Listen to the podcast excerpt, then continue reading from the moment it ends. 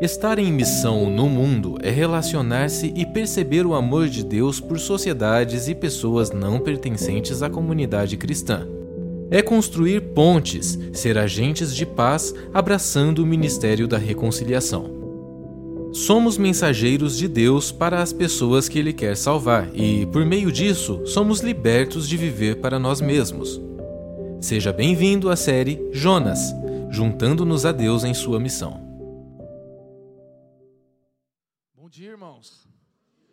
Graça a paz de Cristo seja uma verdade na sua vida. Amém? Pessoal, vamos lá. Irmãos, abram, abram sua Bíblia aí no livro de Jonas. Nós vamos continuar a nossa série, né? Está aí. Jonas na terceira palavra já. E hoje, nessa, nesse dia, a gente vai falar sobre o amor em meio às ondas. Esse é o nosso tema de hoje, né? Jonas 1, 11 do 11 ao 17 nessa manhã. Leremos na versão NAA, eu estarei lendo aqui, e na projeção você vai ter NAA, Nova Almeida atualizada, mas você pode acompanhar na sua que não vai estar muito diferente. Jonas capítulo 1, versículos 11 ao 17. Diz assim a palavra do Senhor: Então lhe perguntaram: O que devemos fazer com você para que o mar se acalme? Disseram isso porque o mar ia se tornando cada vez mais tempestuoso. Jonas respondeu: Peguem-me e lancem-me no mar, então o mar ficará calmo. Porque eu sei que por minha causa essa grande tempestade caiu sobre vocês. Em vez disso, os homens remavam, esforçando-se por alcançar a terra. Mas não podiam, porque o mar ia se tornando cada vez mais tempestuoso contra eles. Então clamaram ao Senhor e disseram: ah, Senhor, rogamos-te que não nos deixes perecer por causa da vida desse homem, e não faças cair sobre nós esse sangue inocente. Porque tu, Senhor, fizeste o que foi do teu agrado. Em seguida, os marinheiros pegaram Jonas e o lançaram no mar, e a fúria do mar se acalmou. Então esses homens temeram muito o Senhor. Ofereceram sacrifícios ao Senhor e fizeram votos o Senhor ordenou que um grande peixe engolisse Jonas. E Jonas esteve três dias e três noites no ventre do peixe. Essa é a palavra do Senhor. Vamos orar, irmãos. Pai, te damos graças mais uma vez por podermos não só sermos substituídos por Cristo, assim recebendo de graça a salvação, aquele que se fez pecado por nós pecadores, afastando a ira de Deus de nós. Te damos graças porque juntamente com Ele nos deste todas as coisas, especialmente graças te damos por tua maravilhosa e bendita palavra nessa manhã. Palavra que serve-nos muito mais do que qualquer conselho que poderíamos receber. Palavra que é muito superior a qualquer ideia humana ou ideologia humanizada. Nós te damos graças porque a tua palavra é luz, lâmpada para os nossos pés, para o nosso caminho, Senhor. E nessa manhã pedimos que ela fale de forma intensa a cada um de nós. Ouvidos sejam desimpedidos, olhos sejam abertos, mentes sejam abertas para receber verdades e verdades eternas. Que não só nos animem, exortem, mas mudem-nos de dentro para fora. Ilumina-nos nessa manhã, Espírito de Deus. Clamamos em nome de Jesus Cristo, nosso Senhor. Amém. Amém, meus irmãos. Então, estamos aí nessa nossa terceira palavra e anteriormente em Jonas, né? Tipo série assim. A gente viu e percebeu que Jonas aqui, irmãos, não é um profeta simplesmente que fugiu de Deus e foi engolido por um peixe enorme, né? Porque é o que é conhecido a história. Alguém que fugiu de Deus e foi engolido por um peixe, né? Mas o objetivo da história de Jonas não é simplesmente um conto moral, uma história moral, de moralismo, do tipo assim: cuidado, você fugir de Deus, ele vai te pegar de volta, e não vai ser bonito. A gente às vezes pensa assim, né? Não sei quantos de vocês, mas eu, mais uma vez, aí podendo, como tudo que a gente faz, né, quando vai para a Bíblia e começa a estudar, e Deus vai falando através da vida dos irmãos, Jonas, para mim, foi mais uma vez uma outra, um outro ângulo do que, do que eu já tinha ouvido de Jonas ou visto. Então, creio que seja para alguns de vocês também assim. Mas eu gostaria de realmente, mais uma vez, encorajar você a olhar para essa história, não desse jeito moralista, do tipo, cuidado, não faça isso, porque senão isso vai acontecer, mas olhar para as ações de autopreservação de Jonas, porque Jonas ele é aqui um profeta que está se autopreservando, em contraste com as ações de autossacrifício de Deus, o Deus missionário. Porque se tem um missionário nessa história, ele é Deus, né? Não Jonas. Então, contraste entre ações de autopreservação do profeta Jonas versus as ações de sacrifício, de autossacrifício do nosso Deus missionário aqui. Como que isso acontece? Você vai entender. Nós vimos aqui na história, até agora, então, anteriormente em Jonas, que Jonas recebe uma palavra de Deus, ele era um profeta, recebe uma palavra de Deus para ir fazer algo, anunciar, pregar arrependimento aos ninivitas. Jonas não gosta disso, porque ele era hebreu e ele sabia que aquele povo poderia os destruir, então ele queria, preferia que Deus destruísse os ninivitas para eles não ameaçarem mais a sua tribo, a sua raça, o seu povo, a sua nação. Jonas era um homem muito nacionalista, como já vimos. E aí ele sai de casa, pega um Uber, vai até o aeroporto e fala: o que, que tem de mais longe para eu ir aqui, né? Fala assim: vê a passagem para o lugar mais longe que existe, que é para lá que eu vou. E eu não sei o que você tem de lugar mais longe. Eu, quando era criança, eu ia fazer um buraco, eu falava que ia cavar até chegar na China, né? Não sei se alguém já fez isso. Para mim, a referência do lugar mais longe que existia era a China, o Japão, não sei. Mas Jonas ele faz isso, ele fala, me vê aí, vou comprar. Ele compra a passagem para Nínive, era o que existia de mais longe do período daquele tempo, oposto ao lugar para onde ele tinha que ir. Eu vou para lá fazer essa minha viagem. E aí você percebe que Jonas ele continua aqui nesse drama que ele entra na viagem, porque o, avião dele tem muitas turbulências, né? E as máscaras caem de fato ali na, na cabeça da galera e ele tenta fazer o quê? Ajudar os outros? Não, ele vai dormir, né? Lembra? A gente falou semana passada, aquele desespero que eu e você temos, às vezes, de não saber o que fazer da nossa vida, a gente escolhe tirar uma soneca, né? Quem nunca? Vou dormir para ver se eu esqueço meus problemas, né? Foi Jonas. Ele deu uma. foi para o porão. E todo mundo ali desesperado, os marinheiros ali, tentando ajudar a galera que estava ali, vamos salvar essa situação, e Jonas nem aí para o bem comum. Então, nós vemos ele se autopreservando, e percebemos aí o governo de Deus sobre tudo, falamos semana passada, Deus governando sobre toda a situação. O vento sopra, o vento obedece à voz de Deus, tempestade se forma, serve para a glória de Deus. Marinheiros estão ali cumprindo o propósito de Deus, servindo a Ele. As perguntas, as conversas do marinheiro com Jonas servem o propósito de Deus. Os medos daqueles marinheiros servem a Deus e os seus propósitos.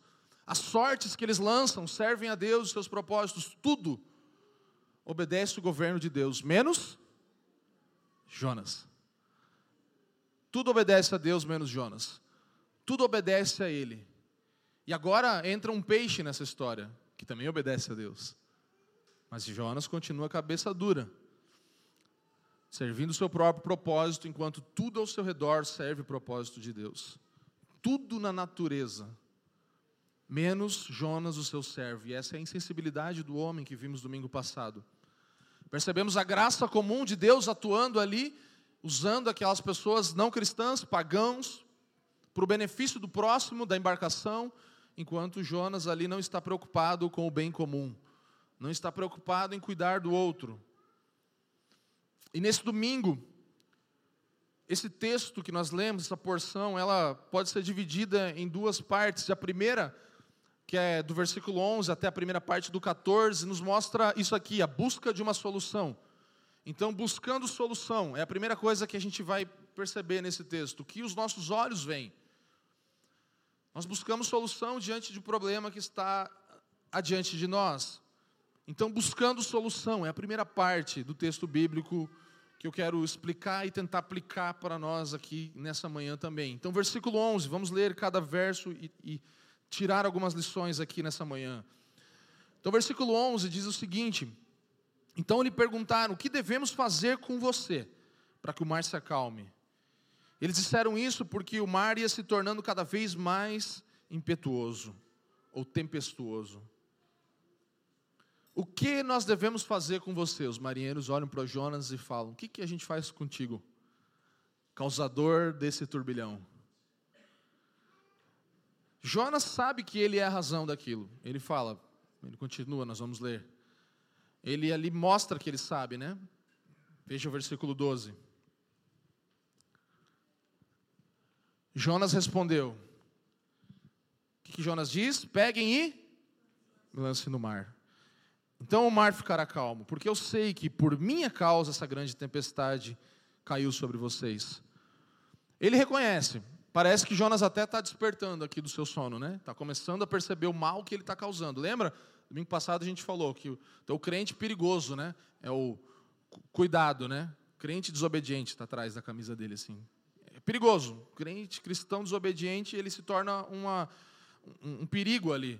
E ele parece reconhecer que ele é a causa da tempestade e também fala, eu também acredito que eu sou a chave para acalmar essa tempestade, porque eu estou em desobediência.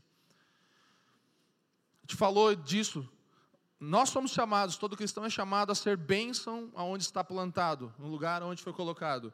Mas quando nós tomamos o caminho da desobediência, nós nos tornamos em maldição para as pessoas ao nosso redor. A desobediência, ela desvirtua, ela, ela nos faz não mais fazer aquilo que Deus tinha como propósito inicial, mas nós, pela desobediência, nos tornamos agora pessoas que colocam em risco, em perigo as pessoas ao nosso redor. É o que Jonas nos mostra aqui.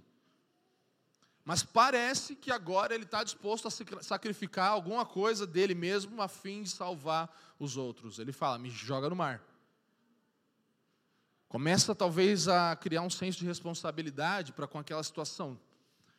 Mas não para com Deus. Pode ver, ele não fala com Deus aqui, ele não fala, Senhor, me perdoa, eu estava errado. Ele fala assim, tá, eu vou fazer alguma coisa para esse caos diminuir. Percebe ainda a dureza do coração dele para com Deus? Ele continua duro. Mas parece um primeiro passo, porque ele talvez agora está acordando espiritualmente, começando a pensar em alguém além de si mesmo. Esse é um sinal de que talvez uma pessoa está começando a ver e ser tocado por Deus. Se eu e você só pensamos em nós mesmos, é um, é um mau sinal da nossa espiritualidade. A gente precisa acordar. Parece que ele está começando a despertar.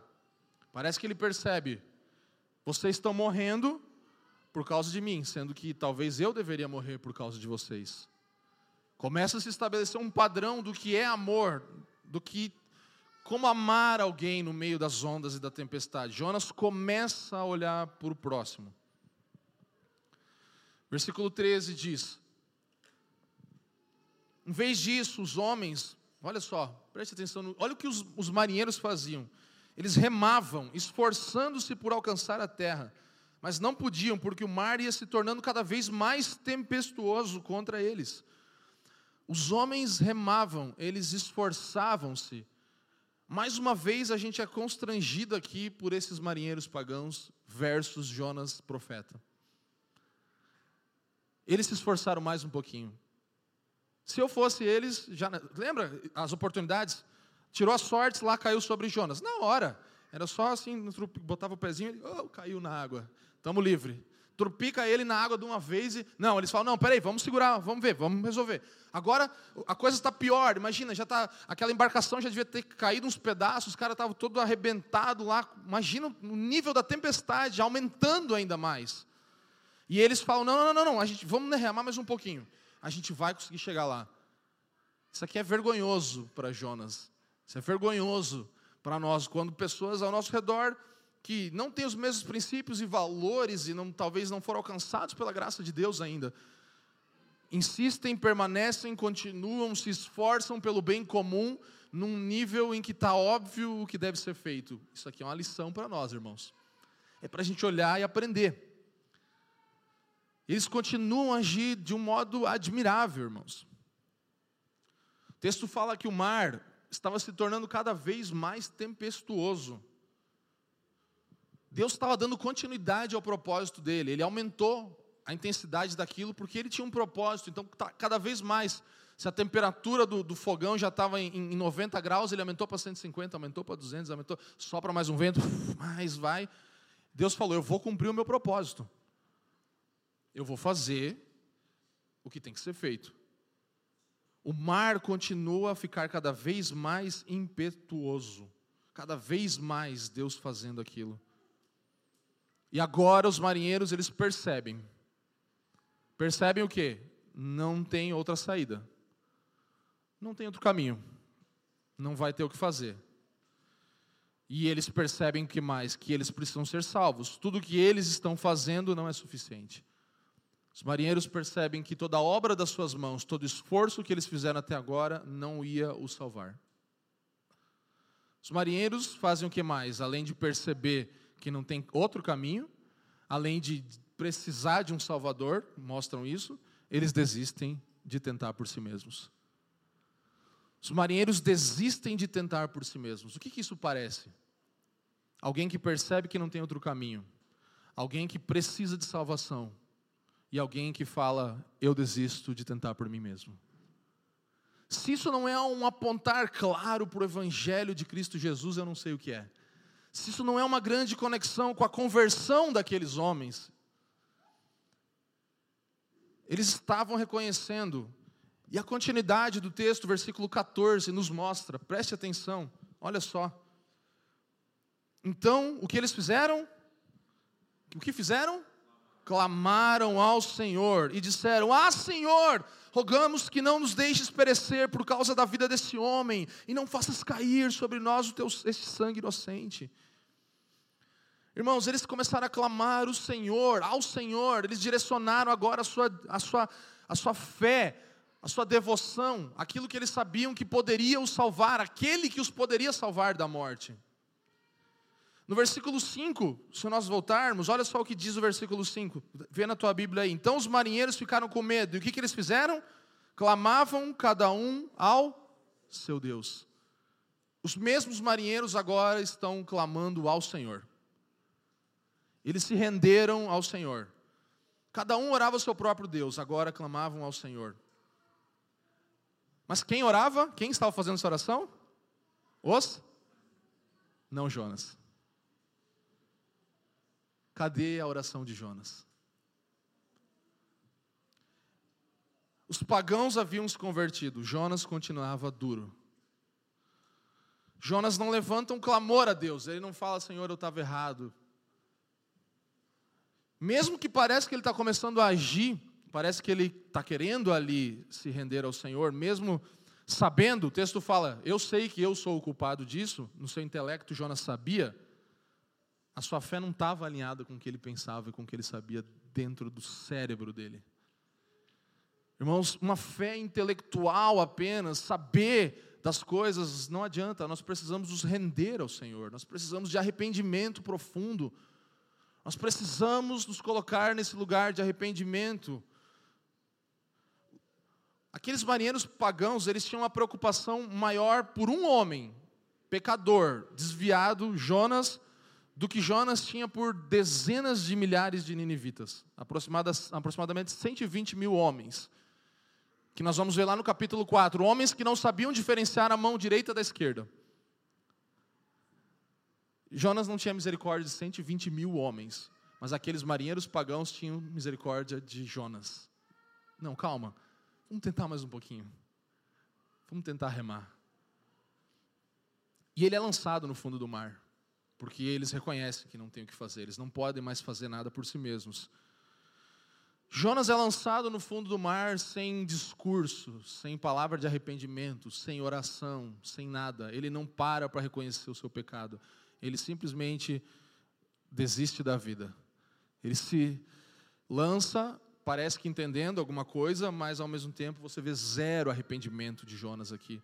A sua vontade e não a vontade de Deus era o que deveria prevalecer para ele. Ele não consegue abrir mão da vontade dele. Se, imagina se ali fosse o fim de Jonas. Que triste fim seria, né? Se a história acabasse aqui, que triste fim seria. Ainda que nós vamos chegar no fim também, que é um fim que a gente fica em muita dúvida, a gente vai chegar lá. Mas se fosse aqui, seria muito trágico, né? Todos nós, irmãos, Por isso eu estou falando desse primeiro ponto, busca de solução. Todos nós estamos buscando, e em algum momento, eu ouso dizer que todos nós aqui estávamos buscando por alguma resolução de algum problema da nossa vida, por paz interior, por propósito de vida, por compreensão intelectual de quem Deus é, por uma cura, por um milagre. Nós nos aproximamos da fé buscando coisas para nós. Isso é natural, porque o homem em si mesmo não tem capacidade de buscar a Deus. Todos pecaram e carecem, estão afastados da glória de Deus. Deus precisa atrair-nos e chamar-nos e, e, se aproximar de nós e dar um passo. Diferente de todas as religiões do mundo, o cristianismo ele não é uma religião em que você tem que seguir passos para fazer algo para chegar no Deus daquela religião. Jesus ele vem e ele dá o passo, ele vem, encarna, se torna homem e vem até nós. Essa é a diferença do cristianismo. Mas todos nós estávamos procurando alguma coisa, buscando por algo. Estamos, estávamos ou estamos ainda buscando uma solução que os nossos olhos veem, uma solução para aquilo que temos de problema. Essa, esse é o dilema de todo ser humano. Mas agora, na continuação da segunda parte do texto, nós percebemos então que uma busca por solução encontra temor. Encontrando temor, que é o que o Senhor quer fazer. Versículo 14, acompanhe na sua Bíblia ou na projeção. Versículo 14 diz, na continuidade, leia comigo, vamos lá, todos juntos. Porque tu, Senhor, tá, tá aí não? Vamos lá, todo mundo junto. Porque tu, Senhor, fizeste o que foi do teu agrado. Olha só, fizeste o que foi do teu agrado, ou algumas versões, tu sabes os motivos por que enviaste essa tempestade. Essa é uma declaração de confissão de fé dos marinheiros na soberania absoluta de Deus. Isso aqui me fez pensar quantas vezes nas nossas tempestades a gente consegue fazer essa declaração. Deus, eu sei que você está fazendo o que é do teu agrado, Pai. Tu sabes os motivos pelos quais tu enviaste essa tempestade. Os marinheiros eles fazem essa oração. Isso é uma oração de rendição, Senhor. Isso é uma oração de falar, Deus, eu, eu, eu, eu sei que você está fazendo a tua vontade. Você sabe os motivos dessa tua tempestade. Os marinheiros não sabiam de Nínive, de toda aquela história lá. Mas eles falaram: Deus, é quase que isso, nós confiamos em Ti. Nós estamos tranquilos e vamos fazer o que cooperar com isso. É uma declaração. E aí eles fazem, de fato, o que eles deveriam fazer. Lançaram no mar Jonas foi lançado ao mar e o mar se acalmou. As ações dos marinheiros começam cada vez mais a entrar em harmonia com as ações de Deus. Deus ele lança um vento sobre o mar para começar a tempestade. Os marinheiros lançam Jonas ao mar para acalmar aquela tempestade. Tanto a tempestade quanto a bonança foram obras de Deus, foram Deus cumprindo o seu propósito, fazendo a sua vontade. Eles estavam em harmonia, eles estavam trabalhando com Deus. Mesmo antes da conversão deles, alguns teólogos e comentaristas vão discordar que talvez eles tenham se convertido, mas olhando para esse texto, para suas declarações e para a mudança das suas atitudes, quem diria quem é mais cristão aqui, convertido, Jonas ou esses marinheiros, né? Parece muito isso. E o texto continua dizendo: então o que aconteceu? Temeram muito ao Senhor. O texto diz: então esses homens temeram muito ao Senhor, reconheceram, não, ofereceram sacrifícios ao Senhor e fizeram votos. Temeram muito o Senhor. Ou foram tomados de grande temor, algumas versões vão falar. Temeram em extremo ao Senhor. Olha só, um, um medo geral, lá do versículo 5. Então os marinheiros ficaram com medo e clamaram cada um ao seu Deus, lembra? Ficaram com medo? Lá depois a gente vai para o versículo 10, esse medo geral ele vai se tornar num grande pavor. Lá no 10, ó, quando ele fala que ele é hebreu tal, então os marinheiros ficaram com muito medo e perguntaram: o que, que você fez? Então o medo geral se torna num medo pavoroso, grande pavor. E agora no versículo 16, o que, que isso se torna? Temor do Senhor. É uma jornada que sai do medo da morte para o temor ao Senhor. Do medo das circunstâncias para temer o dono das circunstâncias. E eles ali oferecem sacrifícios de louvor, sacrifícios, louvam a Deus, votos. O que são votos? São compromissos, eles se comprometem com aquele Deus. Nós não sabemos o futuro desses marinheiros, mas ali eles oferecem louvor a Deus, porque reconhecem a sua glória, e oferecem sacrifícios, compromisso. Nós nos comprometemos contigo.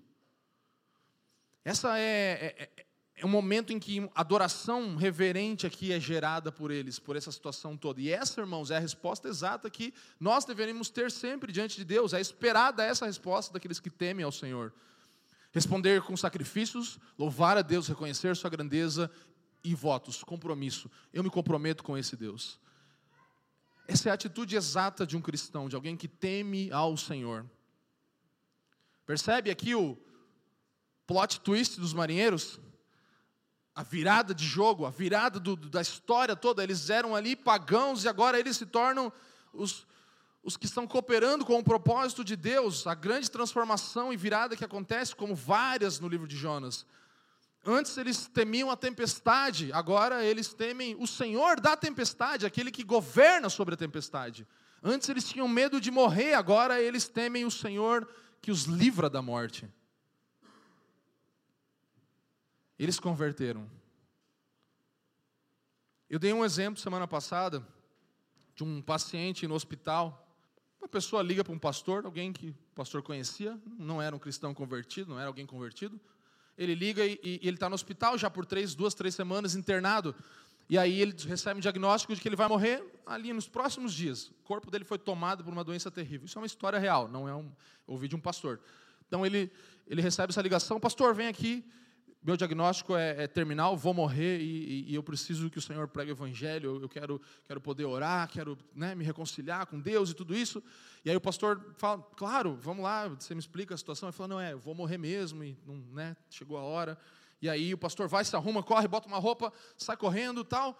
E no caminho o cara liga, pastor, pastor, já está vindo? Calma, calma. Acabaram de falar que, que, que confundiram, trocaram meu exame por outra pessoa, não precisa vir mais, está tranquilo não vou morrer.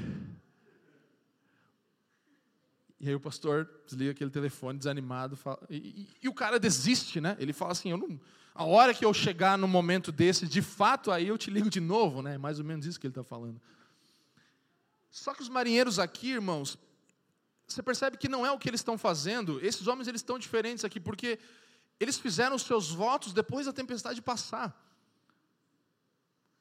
já não tinha mais tempestade. Eles podiam sair fora e falar: Valeu Deus, hashtag Deus, né? sai fora, depois eu faço um pix para ti. A gente se acerta. Não, eles não fazem isso. Eles não remam para onde eles estavam indo, eles param tudo e já não tinha mais medo, já não tinha mais temor, já não tinha mais outras coisas senão reconhecimento de quem Deus é o reconhecimento do poder de Deus sobre a tempestade, de que nós vamos agora louvar a esse Deus e nos comprometer com esse Deus. Depois do perigo passar. Não, não era por, pelo que Deus podia fazer, Deus já tinha feito por eles. Eles poderiam fazer como aqueles leprosos que Jesus cura. Lembra os dez que nove vão embora e nunca mais voltam? Um volta. Eles poderiam ter ido embora.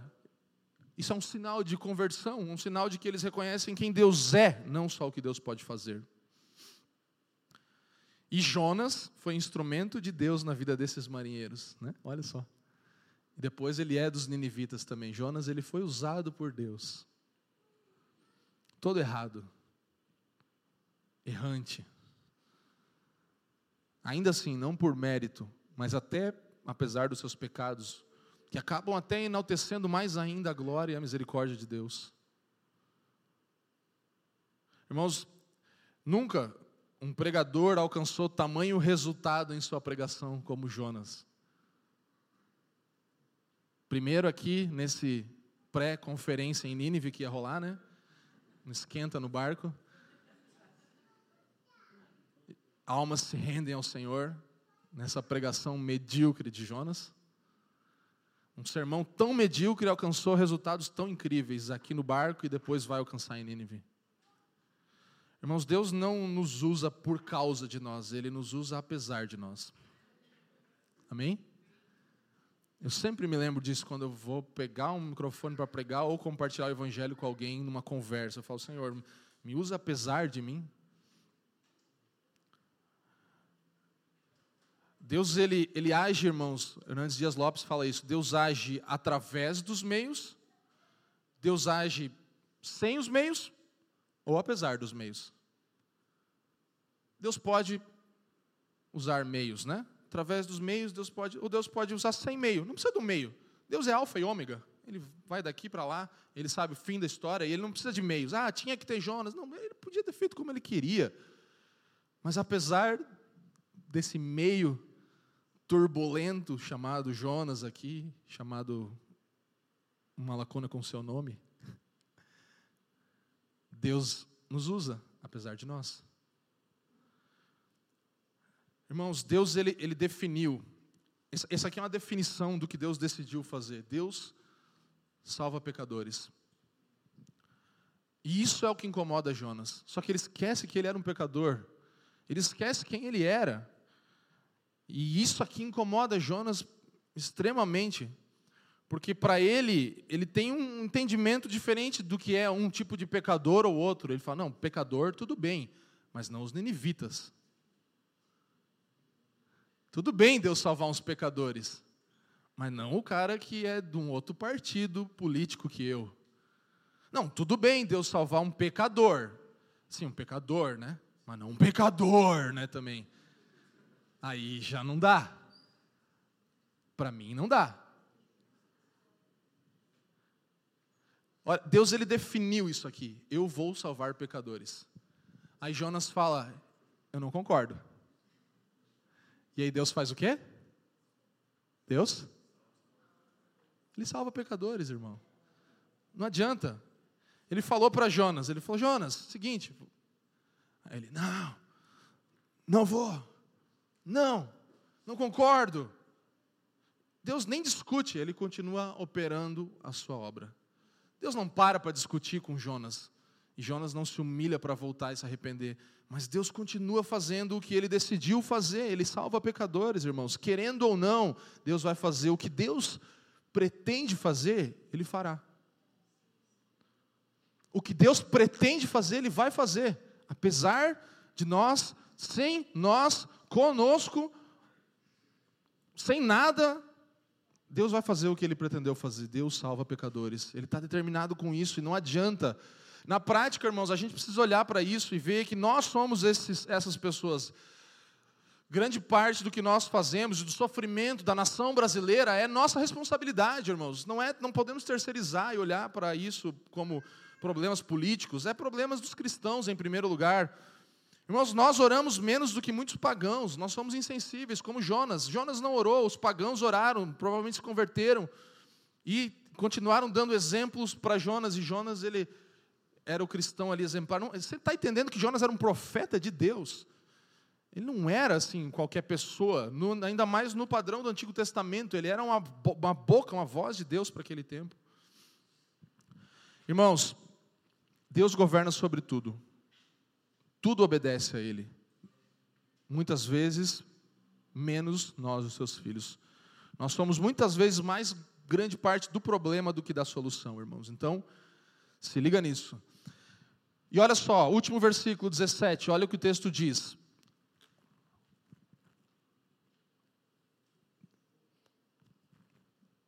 O Senhor ordenou, fez que, ordenou.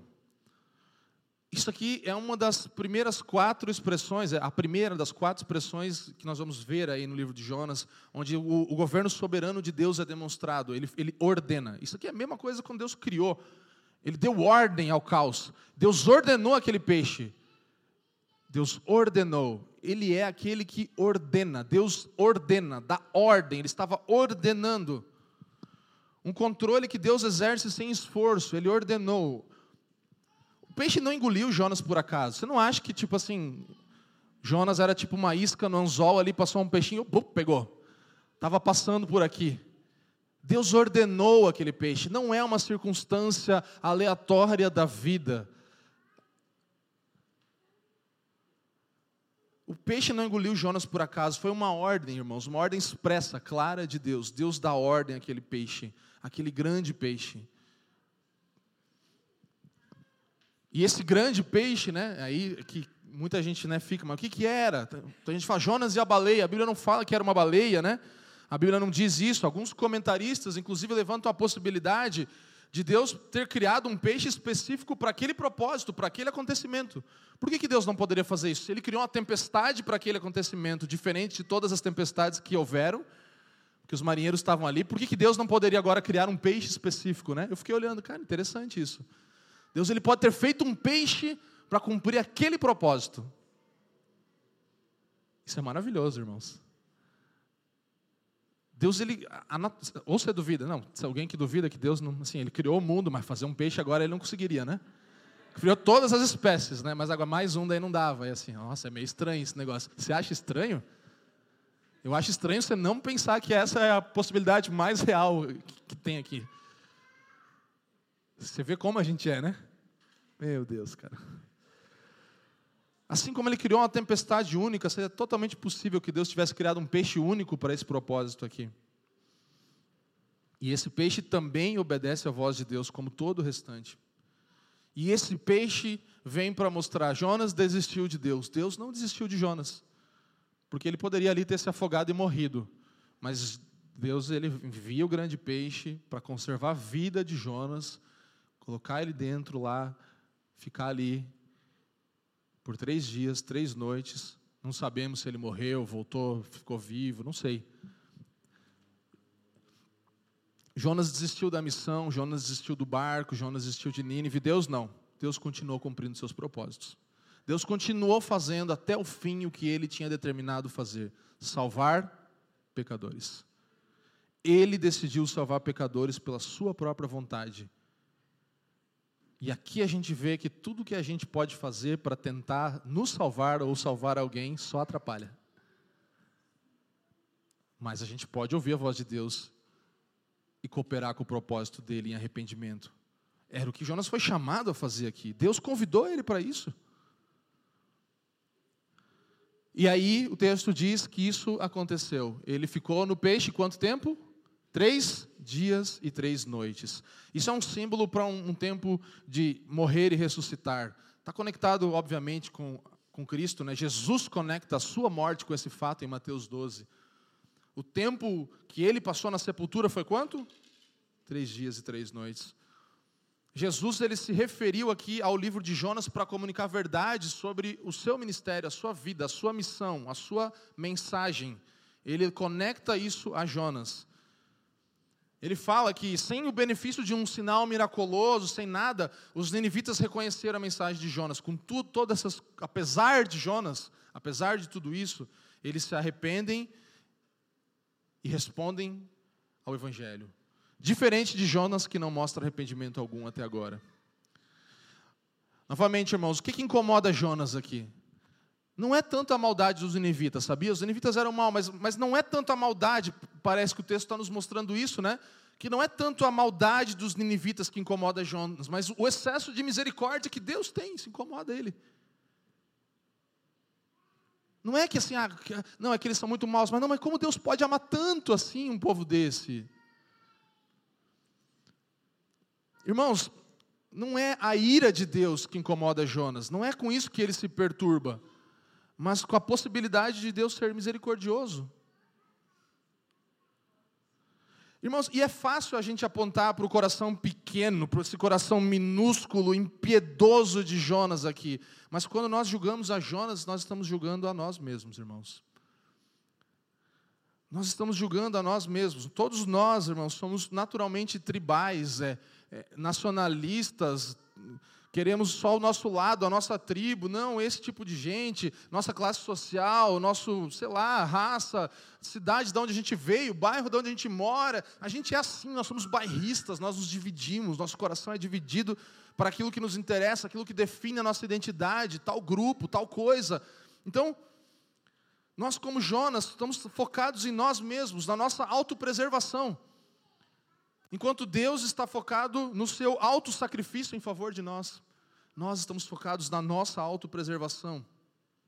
Mas esses marinheiros são pessoas que aprenderam aqui a obedecer, a temer a Deus, a adorar a Deus e aparentemente a se comprometer com Ele. Veja só, preste atenção, estamos indo para o final. Eles viram, irmãos, que nada do que eles pudessem fazer iria aplacar a ira de Deus deles naquele momento. Nada do que eles pudessem fazer iria afastar a ira de Deus deles por causa de Jonas ali.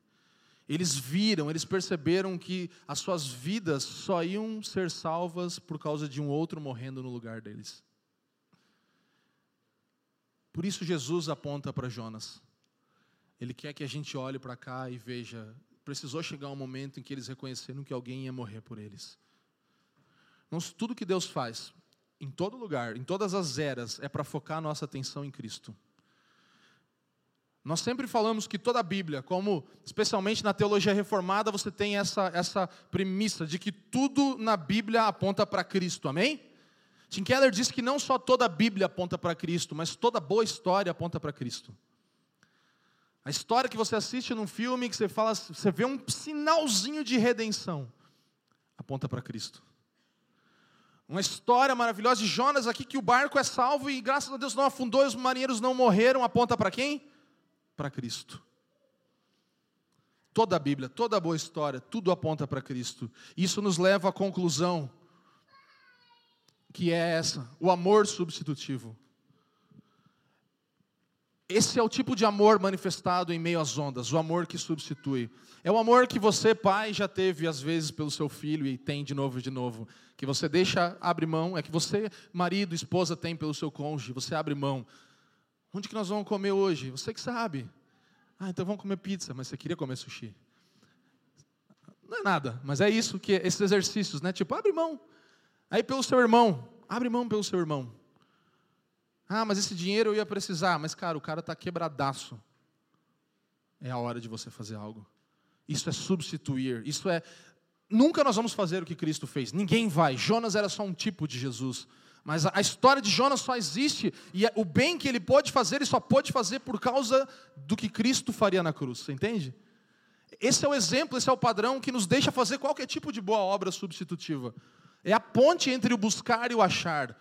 É o amor que substitui. A história de Jonas nos mostra um padrão de verdadeiro amor. Amor substitutivo. Amor de entrega. Aponta para uma história maior, vira uma referência de Cristo.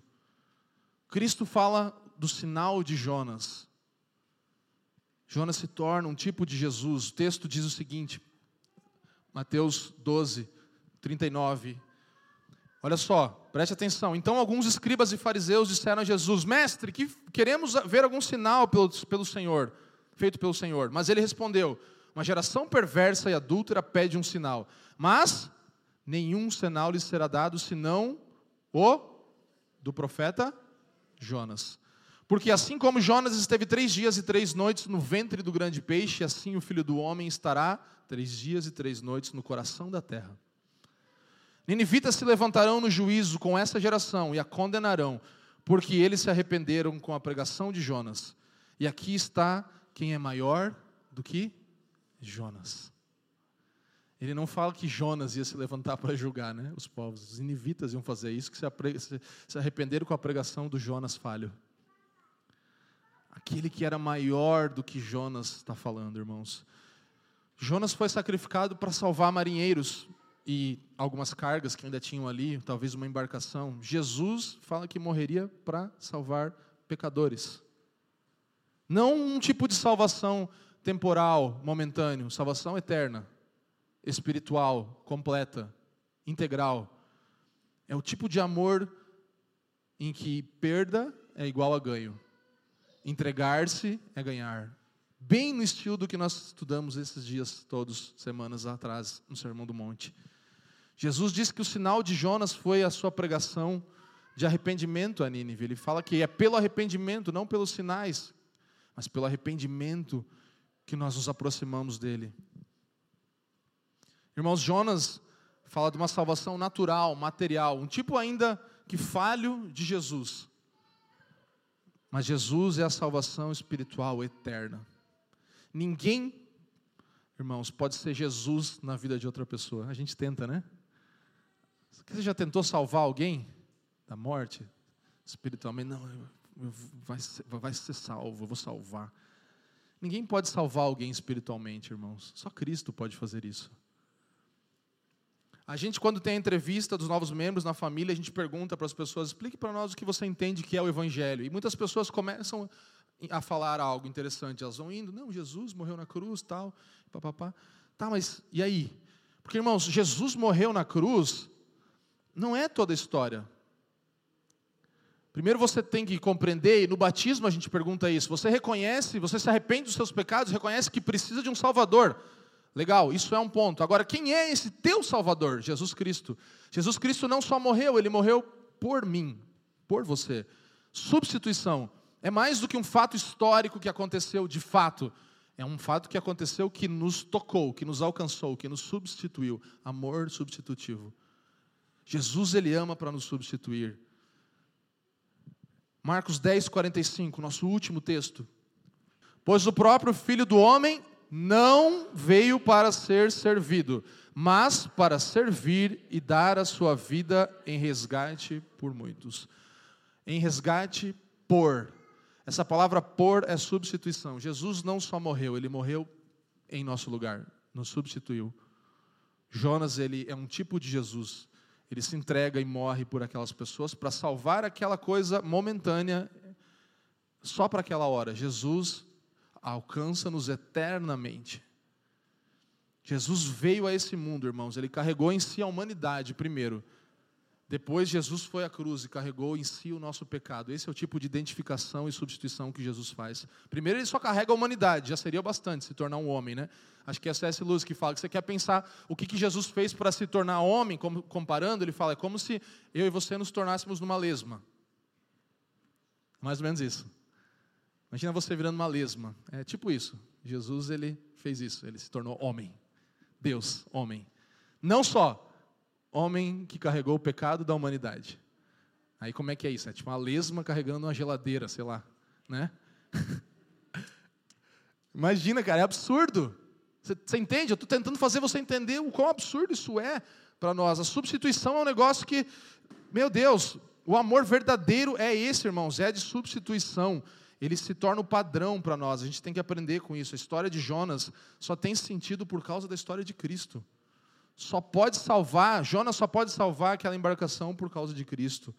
Aponta para o cordeiro que morreria. Todas as vezes que nós olhamos para o sacrifício salvífico da cruz do Calvário, nós olhamos para trás. O povo do Antigo Testamento olhava para frente. Todos olhávamos para o mesmo Cristo sendo sacrificado um dia na cruz do Calvário. Profeticamente olhamos para trás ou eles olhavam para frente, mas olhavam para o mesmo Cristo. Aquele que foi imolado quando? Antes da fundação do mundo. E aí? Faz a conta. Fato é que nós olhamos para ele. Fato é que Jonas apontava para ele. Irmãos, tudo está centralizado em Cristo, todo o universo, tudo.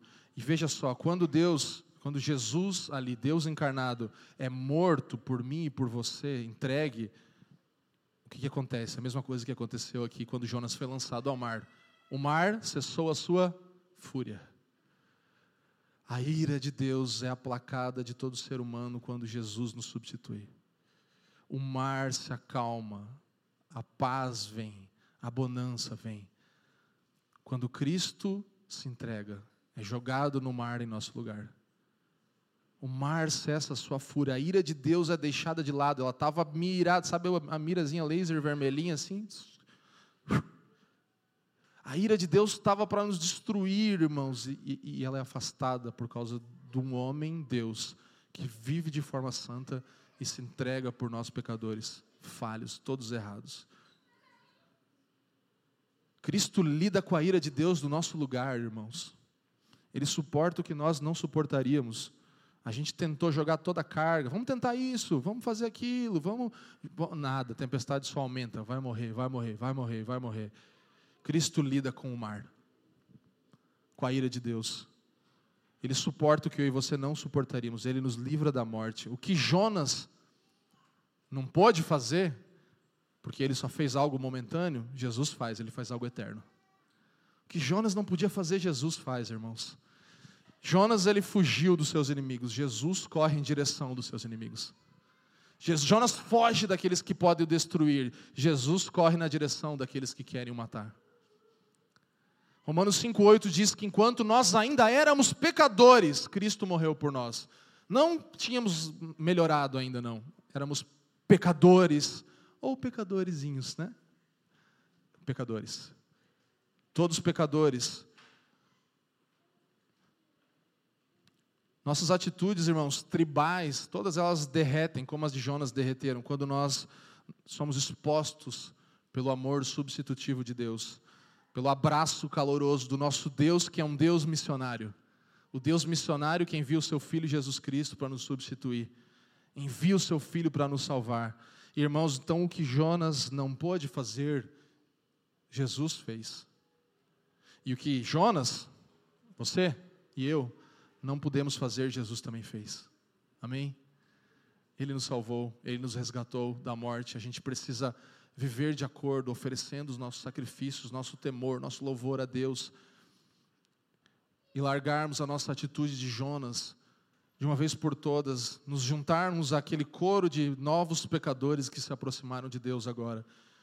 Lá no dia da família eu percebi isso, eu vi novos irmãos ali, que a gente já tinha conversado durante a semana, conversões lindas, coisas bonitas que Deus tem feito e, e, a gente tem ouvido. É tão maravilhoso perceber que a pregação do Evangelho está alcançando e quebrando o coração de algumas pessoas. E aí o que, que a gente faz? A gente se junta, todo mundo no mesmo lado da história e fala agora somos todos parte desse mesmo time de Jonas. Hashtag somos todos Jonas, né? Vamos orar, irmãos. Inclina a sua cabeça. Pai, te damos graças por essa manhã tão maravilhosa que mais uma vez o Senhor nos confronta, Deus, a, a olhar para nós mesmos e perceber a nossa pecaminosidade, a nossa falha e a tua grandeza, Senhor. Tu és um Deus tão grande, Pai. Vento, mar te obedecem. Perguntas e respostas servem ao teu propósito, Deus. Os nossos medos servem a ti, Deus.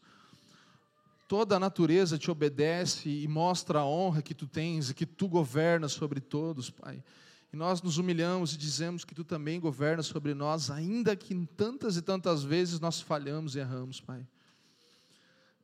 Deus, todas as vezes que nós procuramos, e eu oro ainda por alguém aqui que está procurando algo, que está procurando, que está fugindo do medo da morte, que tem medo de, de perder, alcança nessa manhã pessoas, alcança pecadores entre nós, aqui pelo Teu Espírito nessa, nessa manhã, Senhor. Alcança pecadores desarraigados, afastados de ti, pecadores que talvez nunca reconheceram isso, que talvez sejam como esses marinheiros que, que clamaram ao seu Deus tantas e tantas vezes, e agora possam olhar para o Deus verdadeiro e falar: Eu clamo a ti, Senhor, tu que criastes os céus e a terra, eu me dobro a ti não pelo que tu podes fazer, mas porque eu reconheço a tua grandiosidade e que tu estás cumprindo o teu propósito de tempestade em tempestade, Senhor. E aqueles que há entre nós aqui, que, que, estão aqui entre nós, que são talvez como Jonas, Pai, quebranta os nossos corações mais uma vez, nós, te, nós clamamos, nós te invocamos e pedimos o Teu Espírito sobre nós, para que nosso coração seja quebrado, para que nós possamos nos arrepender e sair desse centro do universo que achamos estar, Pai. Nós não queremos viver para nós mesmos, nos perdoa por isso, reconhecemos. No nosso intelecto, talvez até sabemos que nós somos os culpados de muitas tempestades, mas eu peço, quebranta o nosso coração, a obra que só o Teu Espírito pode fazer, Senhor. Eu peço, quebranta o nosso coração, Pai. Só Tu podes quebrar os nossos argumentos. Só tu podes quebrar os nossos argumentos. Nós invocamos a tua vida sobre nós, em nome de Jesus.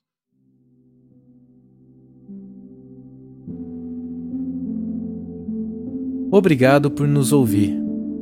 A Família dos que Creem é uma igreja local em Curitiba comprometida com o Evangelho e a vida em comunidade. Para nos conhecer melhor e manter contato, acesse famíliadosquecreem.com.br.